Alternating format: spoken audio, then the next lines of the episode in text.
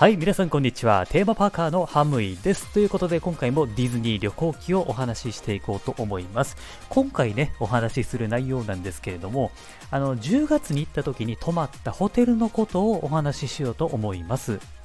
はい、というわけでね、えー、今回泊まったホテルなんですけれども、ホテル大倉東京ベイっていうね、ホテルに泊まりました。で、これね、あの、トイストーリーホテルの横とか、まあ、シェラトンの横にも、まあ、間にね、ある、えー、ホテルなんですけれども、今回はここに宿泊をしました。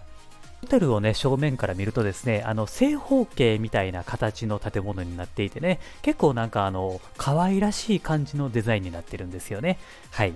このね、あの、ホテル大倉東京ベイなんですけどもね、僕はね、あの、苦い思い出があるんですよ。まあ、これね、あの、ホテルでなんかされたとかではなくてですね、あの、僕の過去のお話になるんですけれども、僕がね、あの、小学生ぐらいの時に家族でディズニーランド行こうっていう風になったんですよ。で、えー、その時に撮っていたのが、ここなんですよ。ホテル大倉東京ベイのホテルを予約してたんですよね。で、ディズニーランド当日になってですね、僕、なんとですね、熱を出してしまったんですよ。で、脱水症状にもなってですね、結構、まあ、あの、やばい状況になってたんですよね。まあ、当然ですね、あの、ディズニーランド、えー、僕だけ行けなかったんですよ。で、家族がキャンセルするわけにもいかへんし、あの、僕は、あの、おじいちゃん、おばあちゃんちのところに行ってですね、あの、看病してもらうことになったんですよね。そう。だから、僕だけ、このホテルに泊まれなかったんですよ。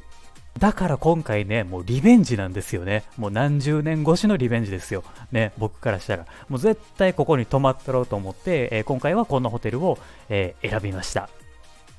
はい。でね、えー、結論から言うとですね、めっちゃ良かったですね、このホテル。まずね、あの、部屋、え、なんですけれども、まあ、広いんですよ。うん、ベッドももちろんふかふかですし、ソファーもあるんですよね。うん、で、テレビもあったりしてですね、もう全然も不満もなかったですね。広々と過ごせるんですよ。だからね、あの、パークから疲れて帰っても全然ストレスなくね、過ごすことができましたね。まあ、あのね、部屋の詳しいことは、ちょっとラジオでは伝えにくいかなと思ったんで、いつかね、あの、僕がやってるブログの方でも、まあ、あの、旅日記として書こうかなと思ってるんですね。まだ書いてないですけれども、まあそっちでまあ見てもらえればいいかなと思います。で、僕がね、あの、めっちゃおもろいなと思ったのが、ここのホテルの部屋のバスルームなんですよ。うん、ここがね、めちゃめちゃ面白かった。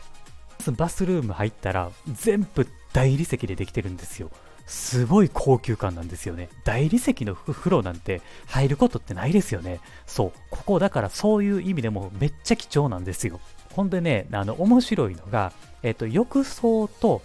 えっ、と、シャワーが別なんですね。うん、でシャワーがすごく個性的であのガラス張りのとこの、えっと、シャワールームが用意されてるんですよ。うん、これだからその丸見えなんですよね。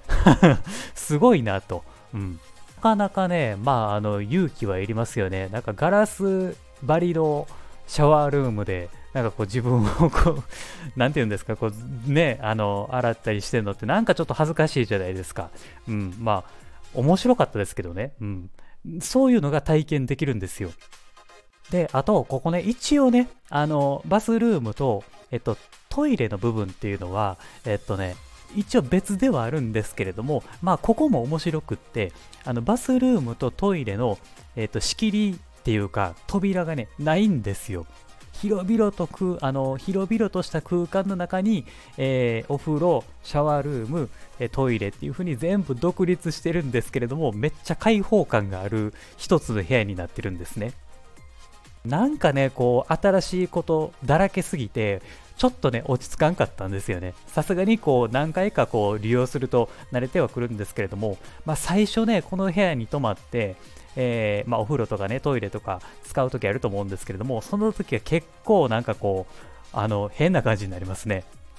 まあだからね、あのバスルームに行くだけでも僕はこのホテルに泊まる価値はあるかなというふうに思いますね。うん、それぐらいね、面白かったですね。であと個人的にあのドライヤーはめっちゃ弱いですね。風量全然ない。で、ほんまに乾かないんですよね。うん、まあビジネスホテルのちょっと、まあ、その中でも格安ぐらいの、これドライヤーちゃうかなっていうぐらいに弱いんですよね。だから全然乾かないんで、あの、割と覚悟していった方がいいと思います。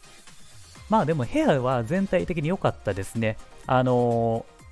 な、なんやったっけね、あの、靴か。あの、靴の乾燥機とかもあるんですよ。だから、雨降って、えー、ちょっと靴濡れたなっていう時でも乾かす機会があったんで、これはすごいなと思いましたね。まあ、そういうのもありましたね。うん。だからね、あの、部屋のクオリティはめっちゃ良かったですね。うん。ほんまにもう一回泊まってもいいなって思えるぐらいのレベルでした。あと、ここのホテルのいいところが、ディズニーのあの直営の、えー、ストアがあるんですよ。そうだから、えっと、ホテルにいながら、えー、ディズニーランドのお土産がもうそこで買えるっていうショップも入ってるんで、だからね、めちゃくちゃ便利なんですよね。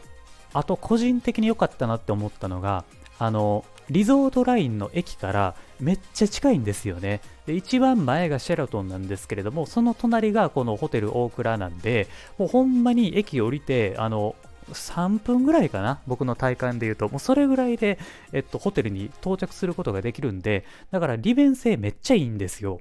例えば、あの、パークでめっちゃお土産買ったとするじゃないですか。で、一回パーク出てホテルに預けに行こうっていうのももう簡単にできるんですよね。だから、あの、ロッカー代とか浮くわけなんですよ。そういうのができるのがすごいいいなと思いましたね。あとはね、ちょっと惜しいなと思ったところがあって、あの、僕ね、あの、オフィシャルホテルやから、あの、ディズニーチャンネルあるじゃないですか、動画配信の。あれがね、こう見られるのかなって思ったんですよ。で、ここのホテルね、それ見れなかったんですよね。あれ？ディズニーランドホテルは見れたのに、オフィシャルホテル、他のオフィシャルホテルは見れへんのやって思ったんですよ。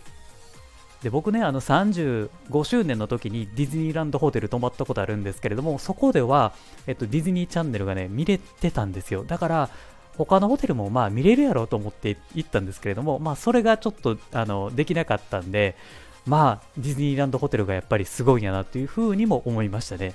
まあ、ともあれですよ、あのホテル大倉なんですけれども、あの全体的にかなり満足できるえー、ホテルだったんですよね。まあ、なので、もしね、遠方から行って、ホテル選びに、まあ、悩んでる方がいらっしゃったらですね、一度は泊まってみてもいいんじゃないかなと思えるホテルでしたね。はい。まあ、僕もですね、まあ結構ホテルは好きやし、まあ、あの、もともとホテルマンとしても働いてたことがあったんでね、結構まあ、くまなく細かいとこは見てるんですけれども、まあ、そういった視点から見てもいいなと思えるホテルやったんでね、えー、ぜひね、泊まる機会があったら行ってみてください。はい、というわけでね、今回はここまでにしたいと思います。えー、またね、次回のラジオでお会いしましょう。ありがとうございます。では、またお会いしましょう。Have a good day!